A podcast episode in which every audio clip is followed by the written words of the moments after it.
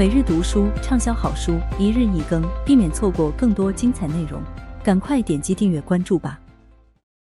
只有百分之零点零零零五愿为懒怠的大脑效劳。我们的大脑不眠不休，承载了很重的负担，它要处理与储存我们感知到的信息，做许多决定，指挥身体动作。我这个六十六公斤的身体所做的任何事情，都由我头骨中那团一点五公斤的组织说了算，不可谓不神奇啊！人类大脑以每秒一千万比特的速度接收五官收集的信息，听起来这个信息量异常之大。但你知道吗？我们仅从皮肤上接收到的信号就相当于每秒一百万比特。如果对比特这个单位不太熟悉，我们把它换算为汉字，一个一千万比特的信号所负载的信息量，相当于一百万个汉字。这样的信息量非常庞大。不过，由于我们的大脑处理不过来这么多信息。就不管三七二十一把，绝大多数信息都丢弃了。事实上，我们的大脑仅能处理不超过每秒五十比特的信息量。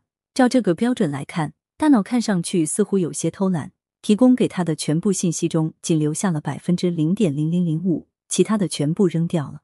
但其实这是大脑为了能够持续处理大量信息，不可避免做出的必要取舍。增强现实的出现，相当于唤醒了怠惰的大脑。如果说我们的五官传来的绝大多数信息总归是要被丢弃的，倒不如把这些信息加以提炼总结，以更清楚直观的方式呈现给大脑，以增加信息被吸收的概率，避免再被丢弃。为此，增强现实设备在强化信息传递效率的同时，也会为我们在特定情景下营造非常强大的真实感。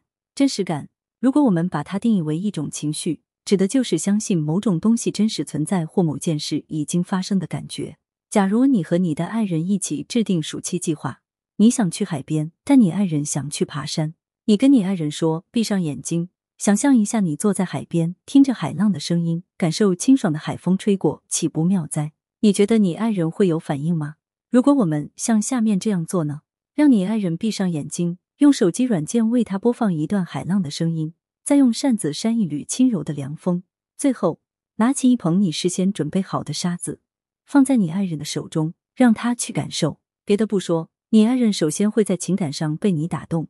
与此同时，比起上一次干巴巴的告诉他去想象海边的样子，这次他会更有真实感。当然，这不是说视觉、听觉、触觉元素在任何时候都能增强真实感，而是说与单凭想象相比。这些感官更容易调动人发自内心的情感反馈。